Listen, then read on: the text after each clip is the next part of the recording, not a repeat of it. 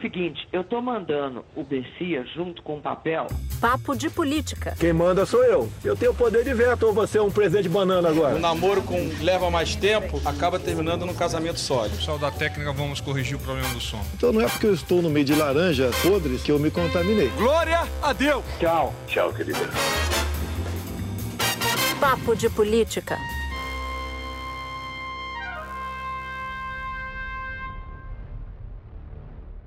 Ataques aéreos, ataques por terra, ataques por mar, bombas, gritos, civis mortos. O ataque da Rússia à Ucrânia movimentou o mundo inteiro. E aqui no Papo a gente vai avaliar como foi a reação do governo brasileiro em relação à guerra.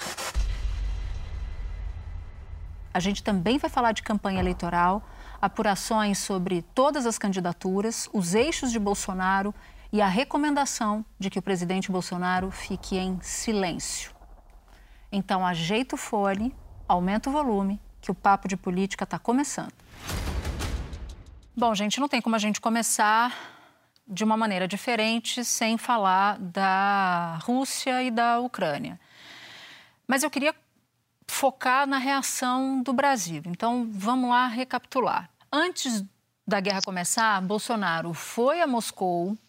Na declaração oficial ao lado de Vladimir Putin, manifestou solidariedade à Rússia. Isso fez arrepiar todos os diplomatas com quem eu conversei logo, logo em seguida, inclusive aqueles que diziam que a viagem em si não seria necessariamente um problema e outros que afirmavam que, em se tratando de Bolsonaro, uma viagem nesse momento significaria um sinal muito ruim para o mundo. Pois bem, nesta madrugada a invasão começou, né? Os ataques começaram. E demorou cerca de 10 horas para que o Itamaraty se posicionasse, o Ministério das Relações Exteriores ao demorar a se posicionar, evidenciou que havia ali dentro do governo uma dúvida e provavelmente um, uma disputa entre a diplomacia e o governo Bolsonaro e o Palácio do Planalto sobre como agir. A nota, na minha opinião, foi uma nota ruim. E eu explico por que, que eu achei a nota ruim ainda que o discurso da diplomacia seja um discurso meio chato, até de tão sóbrio tradicionalmente, o fato é que não usar a palavra condena ou reprova me pareceu uma falha imensa, sobretudo se a gente colocar em perspectiva a declaração de Bolsonaro manifestando solidariedade, o que era uma declaração aguda e muito séria, e uma posição amena do Itamaraty. Eu acho que é a nota é insuficiente. Ela poderia ter sido um pouco mais contundente na, em condenar a invasão. Foi isso que eu ouvi de diplomatas brasileiros hoje. Mas isso se a gente não vivesse num governo regido pelo presidente Bolsonaro, que está avalizando as notas do Itamaraty. É esse bastidor que eu quero trazer para o nosso ouvinte aqui do Pod. O Carlos França, que está conduzindo as reações no Itamaraty a essa crise da Rússia e da Ucrânia, antes de redigir as notas, de publicar as notas que ele está redigindo, ele está passando para o presidente Bolsonaro. Mas uma coisa, um ponto importante de, de, a gente destacar aqui, depois de tudo que a gente viu na semana passada, Bolsonaro indo para a Rússia, de fato se dizendo solidário lá, pegou muito mal nos bastidores do Itamaraty.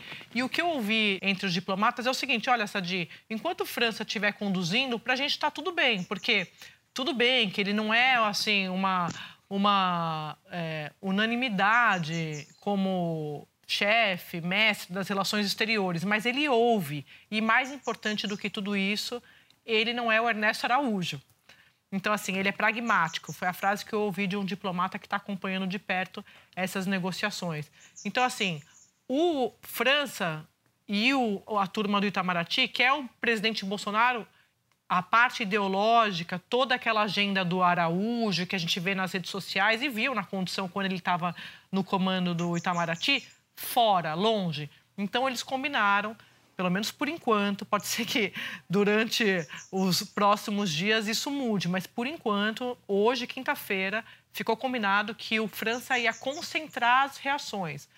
Tanto isso é verdade que o próprio presidente Bolsonaro, nas redes sociais dele, repostou notas oficiais do Itamaraty sobre informações de brasileiros na Ucrânia, com o serviço ali, os contatos do, Itamaraty para quem estiver na Ucrânia, como é que faz é, para sair, para pedir ajuda. E os ministros do presidente, isso para mim é o mais simbólico, começaram a repassar para a imprensa a nota do Itamaraty. Os ministros, não só é, políticos, como os ministros também da área militar. Então, o França dividiu essa nota com eles no grupo de ministros e eles saíram distribuindo como se fosse uma ordem unida.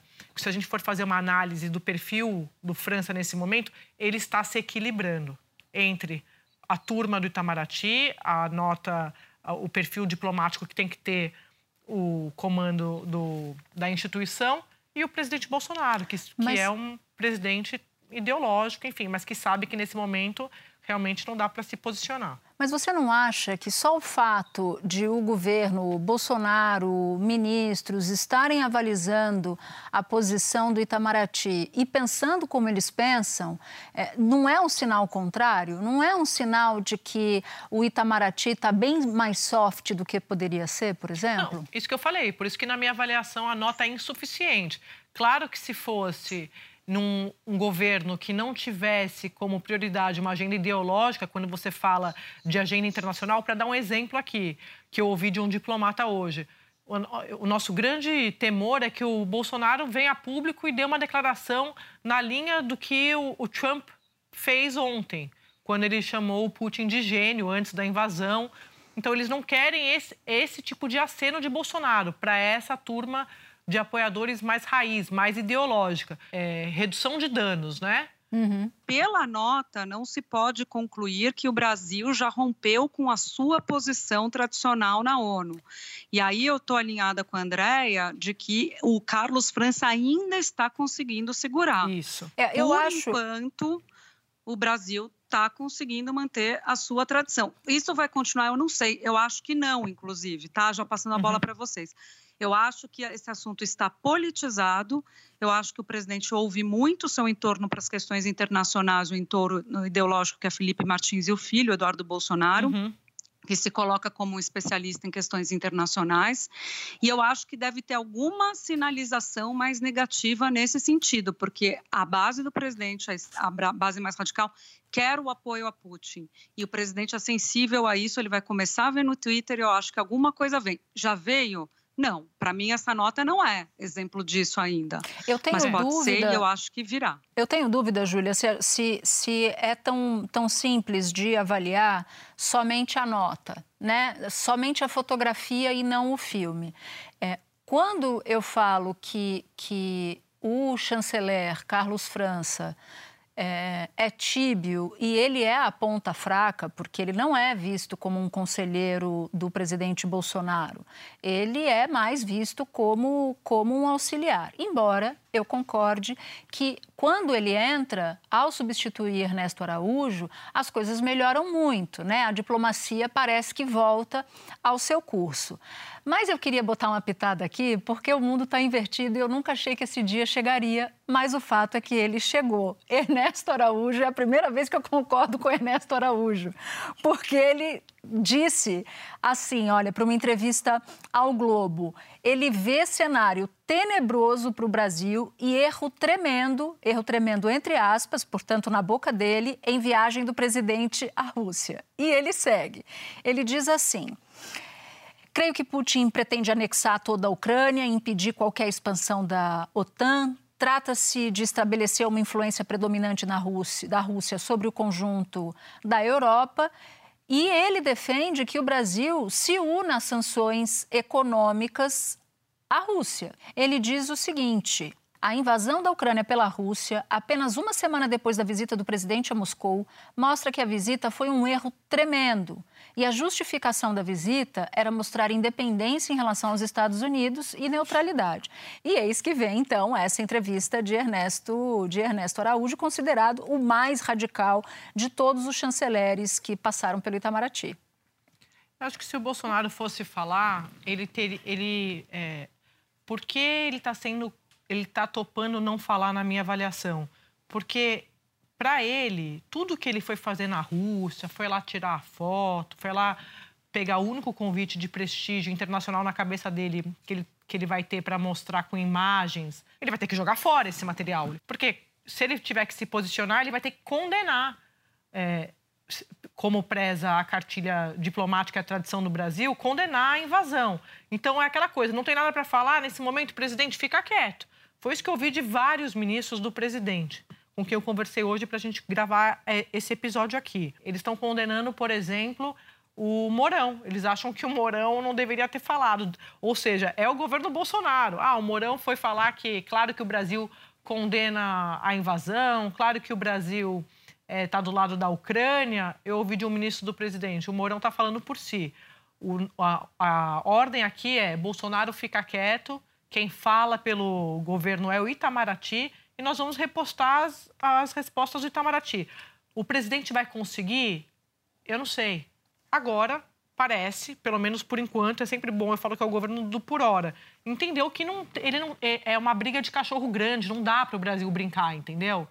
É essa a impressão que eu estou conversando com as fontes é. dentro do governo. Eles também estão preocupados. Eu não estou sentindo. No Itamaraty e no governo do presidente Bolsonaro, eu não ouvi ninguém falando grosso. Tá todo mundo cauteloso, nem parece que eu estou cobrindo o governo nessa. Não parece que é o governo.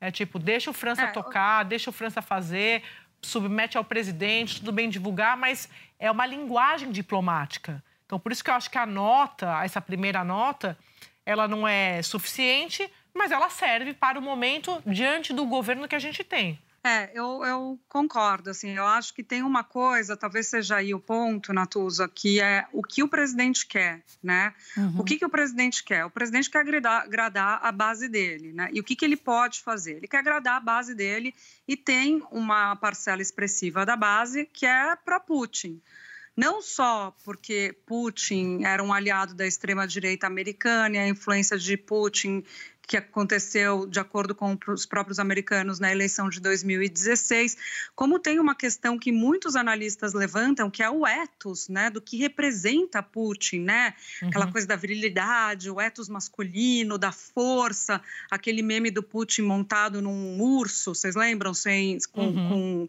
sem a camisa, a força do homem, né? O próprio Steve Bannon, que é um ideólogo do, do, da extrema-direita americana e dos apoiadores do presidente, dos assessores do presidente, tweetou dizendo: oh, a gente gosta da Rússia, porque lá não tem arco-íris. Porque Nossa. lá só existem dois gêneros, masculino e feminino. Então tem toda essa. É óbvio que tem, tem todo esse caldo. É óbvio que Bolsonaro por ele, ele estaria aliado a Putin, como a, a, viagem mostrou, né? Tendo a ironia de que aqui na América Latina quem apoia Putin é a Venezuela de Maduro e a Nicarágua de Ortega, mas beleza. Mas o que eu digo é que, por enquanto, na prática, apesar do silêncio do presidente, apesar da vontade dele, apesar da viagem, que eu concordo com você que a viagem em si é mais relativa, apesar da declaração péssima de solidarizar Neste momento, o Itamaraty está conseguindo segurar. A Também nota é acho. é ruim, poderia ser melhor? Poderia. Mas, gente, Mas eu não acho o... que dá para dizer que o Brasil está apoiando é, o Vladimir Putin, o Brasil, neste momento, apesar do desejo escuso de Bolsonaro. Nem, nem o desejo que já é meio óbvio, na verdade. Não, aí eu concordo com você de que a nota do Itamaraty não permite essa conclusão.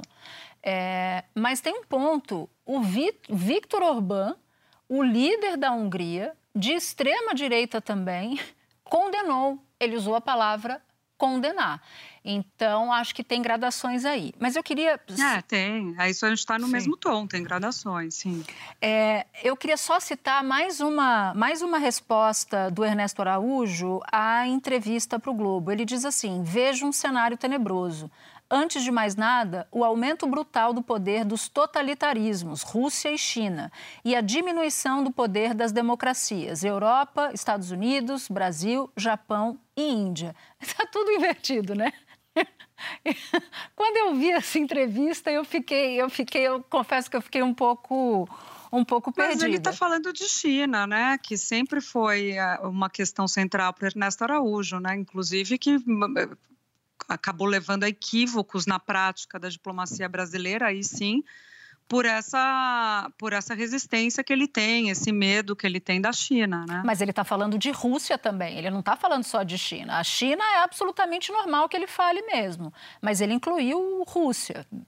Né? Porque ele sempre foi pró-Estados Unidos, né? O, o, Ernesto Araújo. O que chama atenção, talvez, aí é o fato de que ele continue nessa visão pró-Ocidente, né? É, mesmo com, não com o, os Estados Unidos sendo governados por um democrata. Sim. Eu queria só, para concluir, ler a frase desse diplomata que está acompanhando de perto essas reações. Eu separei aqui porque eu acho que resume bem. Ele fala assim: o melhor a fazer agora é isolar o Bolsonaro, e, e disso França sabe, sabe bem. E aí fui bater isso com um ministro do governo que falou: Sadi, quem fala pela crise é o Itamaraty, mas a nota e as reações vão passar pelo presidente Bolsonaro. Então... Isso, isso é. Você me dá um gancho espetacular, porque eu acho que a gente já, já esgotou boa parte do assunto Rússia para fazer um duplo twist carpado para a eleição. Porque você diz que a estratégia é isolar Bolsonaro.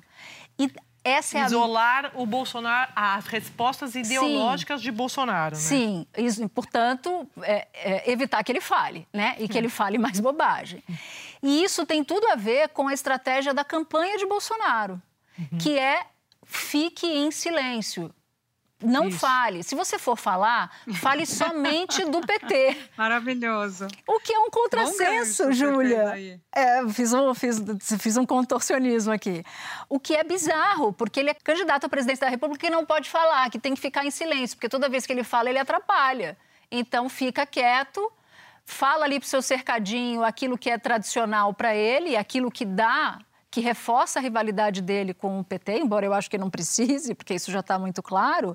É, e Bolsonaro até aqui está cumprindo. Ninguém sabe, assim como no caso da Rússia, até quando, quando ele vai. Nessa estratégia de campanha dele do silêncio, silêncio gravando, presidente.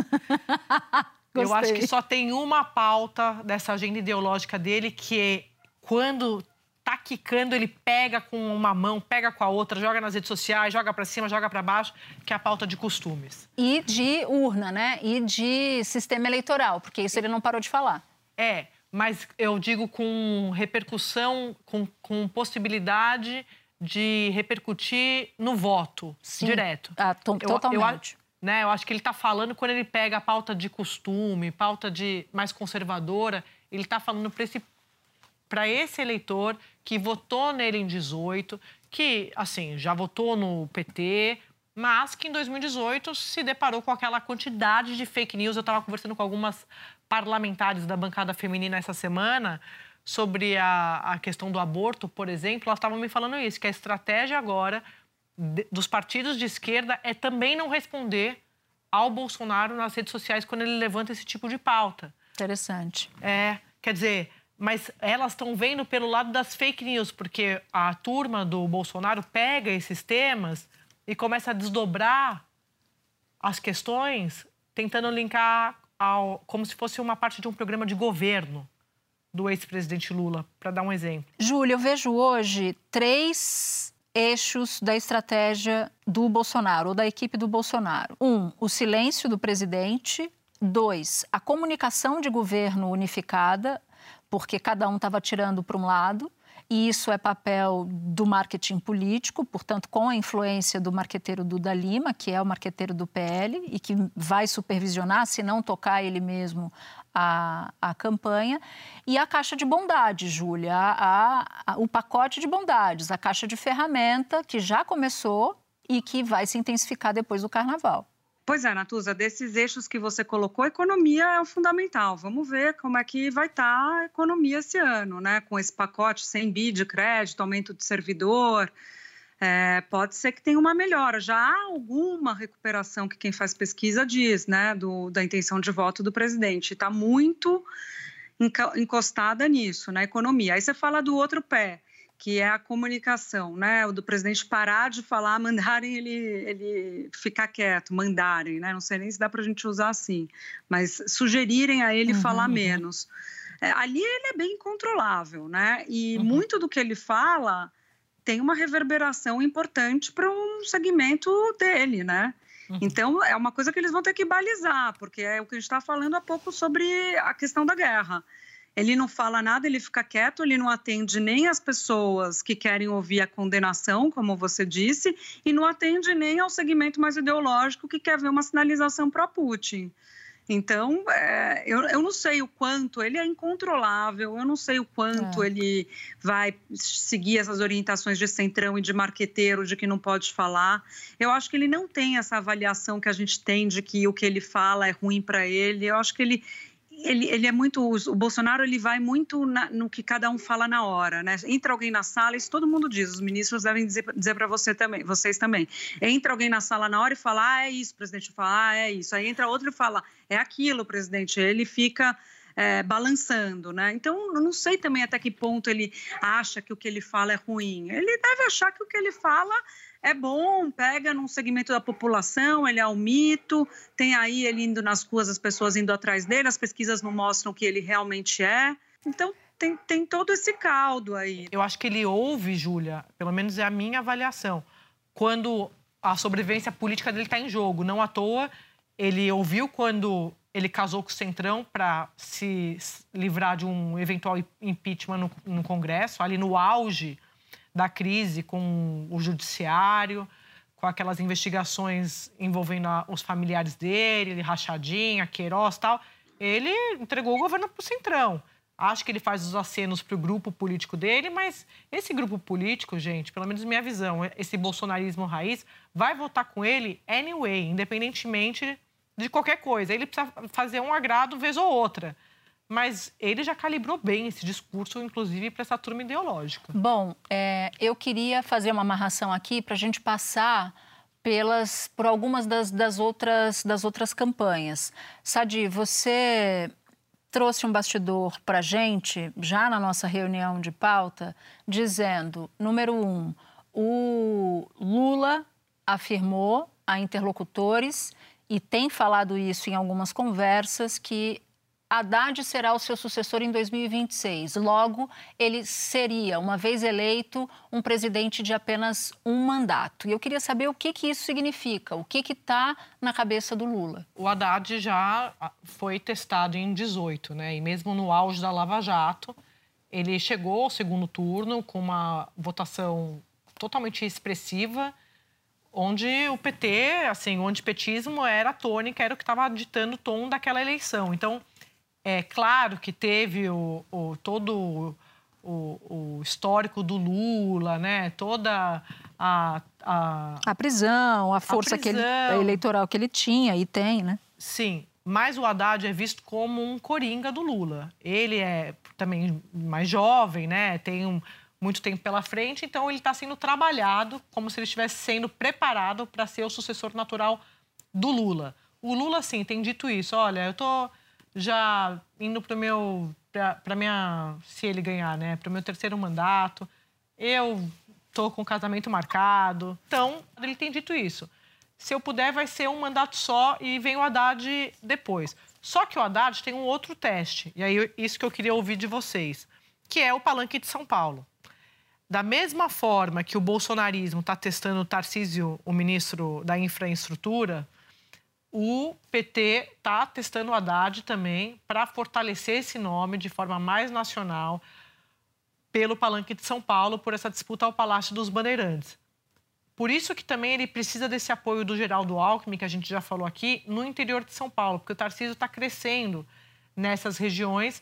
O PT está vendo isso nas pesquisas, a gente já tinha antecipado aqui para a turma do Papo de Política, e agora virou esse embate também de sucessores, esse palanque de São Paulo. Então, por isso que quando o Márcio França vai lá conversar com o Lula e ficam duas horas na conversa, e depois sai um resultado ali oficial dizendo que é, as pesquisas vão definir, e o, e o, França me disse antes, né? Ah, o Lula que vai definir. Bom, se for pelo Lula, é o Haddad, por tudo isso que eu estou falando. O Lula precisa também testar o Haddad em São Paulo para ver qual é o tamanho que o Haddad pode ter depois de uma disputa é, mais para frente. Então, eu acho que, que passa um pouco por ali também, meninas. Tem um outro ponto, porque a gente está aqui falando de, de Lula e Bolsonaro, que é a tal da terceira via. Eu e a Júlia, a gente teve uma conversa com uma fonte essa semana, Júlia, que, que fez uma avaliação que é, é, trabalha com pesquisa e tem lá os seus levantamentos e fez uma avaliação que a entrada de Eduardo Leite na campanha eleitoral, lembrando que a gente está aguardando a resposta do Rodrigo Pacheco sobre ser ou não candidato pelo PSD, mas a entrada dele, a filiação dele ao PSD, que é dada como certa, e a candidatura presidencial, que não mexeria muito. Porque, embora ele seja governador do Rio Grande do Sul, também é muito desconhecido e teria dificuldade de entrar nas camadas populares. É, o que as pessoas que fazem pesquisa veem é que tá difícil, né? Já se sabia, né? O espaço para essa terceira via. Teria 10% só do eleitorado favorável a votar numa pessoa que não é nem Lula nem Bolsonaro, porque você vê uma parte do eleitorado que vai votar em Lula, uma parte que vai votar em Bolsonaro, uma parte que diz que votaria em um dos dois, mas uma parte pequena que não votaria em nenhum dos dois, né? É, então esses... a, a terceira via fica ainda pior, né? Ainda mais o Eduardo Leite que não é conhecido. E, e, essa semana também teve, teve um, Sérgio Moro, né, na, na, na ribalta. E eu queria só avançar um pouco numa apuração que a gente já tinha dado no papo, que a Renata Abreu, do Podemos, presidente do partido do, do Moro, só disponibilizou 12 milhões de reais. E aí, essa semana disseram, não, vai de 12 para 15 milhões, o que é uhum. considerado muito pouco para Moro conseguir fazer valer ali ou sustentar os seus votos ou crescer muito mais. E um outro ponto importante que eu não sabia: sabe quanto tempo de TV o Moro vai ter na eleição? Quanto? 20 segundos. E assim, né, Natuza, Júlia, é, você já tinha é, antecipado essa informação aqui pra gente e eu fiquei pensando uma, em uma semana em que o João Dória, né, que ganhou as prévias no PSDB, admitiu, acho que foi a primeira vez, se eu tiver enganada, vocês me corrijam, mas ele admitiu que ele pode sim abrir mão da candidatura em nome de, um, de um, uma terceira via, de um outro candidato com vantagem. Eu achei de um gesto, porque o Dória não é é conhecido por ser Mas um eu político... achei, achei só gogó, Sadi. Achei Tudo que, bem, mas achei dele que... falar, já é. achei. O Dória nem de falar, nem na frente nem atrás. então, assim, eu já achei que. É, eu tô falando isso porque o Moro, até aqui na Globo News que ele deu, é, eu, eu entrevistei essa semana, ele, em momento algum, ele admitiu abrir mão. Foi. Só quando eu falei do Dória e o Eduardo Leite ele trata como uma especulação. Então tudo bem, o Leite pode ir para o PSD, pode é, ser o candidato da terceira via, mas eu acho que o Moro ainda tem uma cabeça é, de quando ele era o juiz da Lava Jato.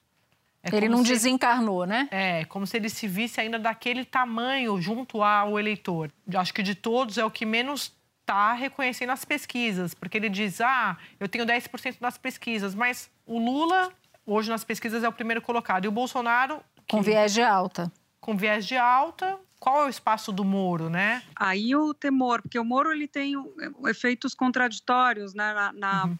no partido, porque por um lado ele pode aumentar a bancada numa situação parecida com a de Bolsonaro em 18, mas não com a dimensão de Bolsonaro em 18, né, no sentido de que aumenta o número de deputados do, do, partido, que é um partido pequeno, Podemos, mas ele gasta dinheiro, né? Que é o que a Natuza uhum. já tinha falado.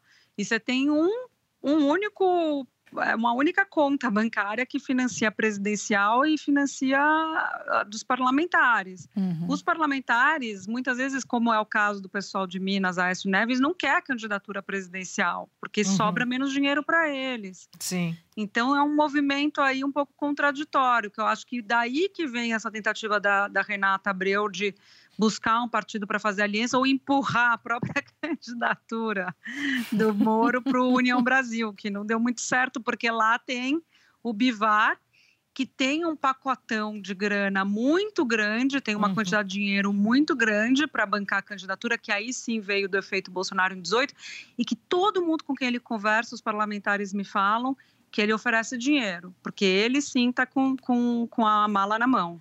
E posso falar uma coisa do Bivar, que eu falei com ele essa semana e eu achei. Olha, gente, eu vou contar, porque depois, se acontecer, eu vou dizer aqui, eu falei lá no papo tal. O Bivar é, de fato está conversando com o PMDB, ele disse que o plano A é a federação, mas eu ouvi que ele pode estar tá aberto também a conversar com outros partidos, inclusive partidos de esquerda. E eu fui perguntar isso para ele. Ele falou para mim assim: Sadi, eu tô. A minha, o meu plano A é a federação, mas eu converso com todo mundo. é, eu, é a política é a arte de falar, falar. Ele falava assim para mim. Não, é só ver a entrevista que o Flávio Bolsonaro deu para Jussara Soares no Globo, que ele fala que também está conversando com a União Brasil. Então, o Bivar está fazendo algo que ele fez a vida inteira, né? Parlar, tá parlando a arte da política. Mas... Tá passando um verniz na negociata, né? O que, que é? Ah, parlatório, parlamento, vem de parlar, a alta política. Ah, é. Eu sei que tem gente trabalhando do lado do PT para do lado do Lula para tentar algum tipo de conversa mais aprofundada com o Bivar, mas eu fui ouvir uma fonte que, que é contra, né? Que acha que não, e falou assim para mim: eu queria ser uma formiga para ver essa reunião do Bivar com a Glaze. eu vou fazer um xiste aqui, porque essa semana a Carla Buquerque, que é a nossa, nossa colega aqui na Globo News, quando a gente falava do, do Gilberto Kassab, Gilberto Kassab conversa com Lula, e aí vai, e aí Eduardo Leite, aí é Rodrigo Pacheco e tal, e diz que é o Tinder do, de presidente, né? O Tinder, o, o, Gilberto Kassab usa o Tinder. E aí, segundo essa apuração da Sadi, o Bivar também está concorrendo aí ao lugar de, ao lugar de avatar em Tinder. Porque... Mas ele não dá match com ninguém ainda, hein? Tem match ali, não.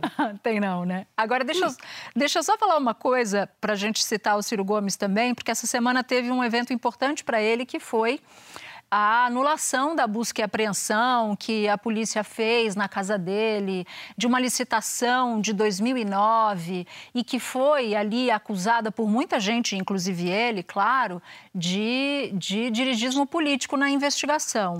Por quê? Ele não era, ele, falou, ele disse para mim essa semana, falou, eu não era sequer figura pública, quer dizer, eu era figura pública, mas eu não tinha mandato, eu não estava em lugar nenhum. Então, é, é evidente que, que houve, houve perseguição. E com essa anulação, e é, a justiça disse que estava muito distante do evento, do fato, é, e, ao mesmo tempo, deixando ali no ar que estranhava também aquela, aquela apuração. Eu, eu, acho que esse é um ponto central quando a gente discute Polícia Federal, interferência na Polícia Federal e tudo mais porque é uma linha muito tênue entre a investigação, a necessidade de se manter a investigação e ter um cronograma próprio da Polícia Federal em ano de eleição, não pode ser curvar a, o cronograma eleitoral, mas tem que ter um cuidado com esse tipo de operação. Como é que você manda, autoriza, que foi o que o juiz em primeiro grau autorizou? A revelia do Ministério Público, que se manifestou contrário, uma busca em apreensão, quantos anos depois dos fatos? Exatamente. Quer dizer, mais de 10 anos depois dos fatos, né? Então, assim, tem que ter um cuidado. Essa, esse pedido feito para a justiça da própria polícia foi criticado por setores da polícia. Você conversa com gente da polícia que fala, não faz o menor sentido. Muito bem, porque pela lógica é o seguinte: a busca e apreensão é para quê, minha gente? É para entrar lá, pegar a gaveta do cara e pegar os documentos que o cara tem. Dez anos depois, nem o próprio cara guardou o documento, né? O cara já fez uma limpa na gaveta dele há anos. Então, assim, qual que é o objetivo de uma operação dessa? Para além de é, conseguir os documentos, né? É ter uma projeção também, né, de quem está conduzindo isso, alguma projeção política. Concordo com você. Gente, vamos para a trilha? Estou achando vamos. que essa dita com cara de confiante, vou passar para ela primeiro. Zero! Eu estou procurando a trilha, pode ir aí.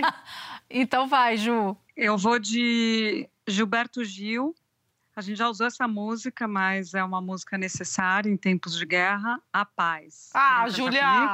Eu também estava nessa. Vou com a Júlia. A cascata, você acabou de falar que você estava procurando, então Vai. vamos lá, vamos lá. Qual, qual, qual refrão que você quer? Não, pode ir, você não quer cantar hoje, eu tô, eu tô me guardando. a paz invadiu meu coração. Nossa, Júlia, eu vou fazer. Em, em respeito ao ouvinte. A paz invadiu meu coração. Pronto, Natuza. Nossa. É por você, Falou ouvinte, em que eu pago respeito- esses micos. Você falou que era em respeito aos ouvintes. né? Claro, pelo menos eu atuo um pouco, né? Nossa, me deu sono essa cantoria da Júlia. Bom, eu também, eu também, eu tô muito, eu estava muito enrolada hoje, eu não elaborei a trilha, mas eu achei aqui uma trilha sobre Rodrigo Pacheco. O meu coração pirata toma tudo. É o Kassab pro Rodrigo Pacheco. O meu coração pirata toma tudo pela frente, mas a alma adivinha o preço que cobram Preço da que gente cobram da gente. e fica sozinha. Muito boa. Maravilhoso. Eu desafinei Muito um pouco boa. que era para não destoar muito de vocês. Ai, obrigada. Você começou a cantar, já deu aquela humilhada. Gente, eu não posso deixar de falar do nosso aniversário de casamento. 100 anos juntas, mentira, 100 episódios do Papo de Política. E eu me lembro daquele nosso primeiro piloto que a gente fez antes de fazer a proposta do Pod para a TV, em que nós quatro, eu, Júlia, Sadi e Maju, que aliás está uma Yes! temporada, uma temporada envolvida com o Fantástico e a gente está com muita saudade dela, esperando que ela volte logo. Ah, Natuza, maravilhoso. Ó, Maju, beijo. A gente tá morrendo de saudades mesmo. E eu queria dizer para vocês que isso aqui é muito melhor que qualquer coisa, porque é onde a gente se encontra para contar nossas apurações para nossos ouvintes. E eu não tenho saudade de quando começou, porque a gente está muito melhor e cada vez vai melhorar mais. Aê, eu também acho. Não na cantoria, né? Não, É, isso tá eu acho melhor. que não vai, não vai ter o melhor. Né? entrosamento. A, gente, a gente brinca que a gente vai casar, vão ficar as quatro casadinhas ali, Isso. velhinhas, né?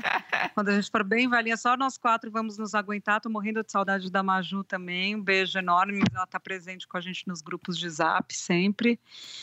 E eu lembro que depois que a gente fez esse piloto, a gente saiu para almoçar. E lembro mais, foi a única vez que nós saímos só nós quatro juntas. Quer É dizer, verdade. os respectivos estavam juntos, mas só nós quatro e a gente tem que reeditar isso e de repente reeditar com o pessoal, nosso ouvinte, né? Eu acho também. Eu, Eu tô- também acho, Eu só tô nós topando. quatro. Pandemia. É, e, e era um mundo pré-pandemia, né?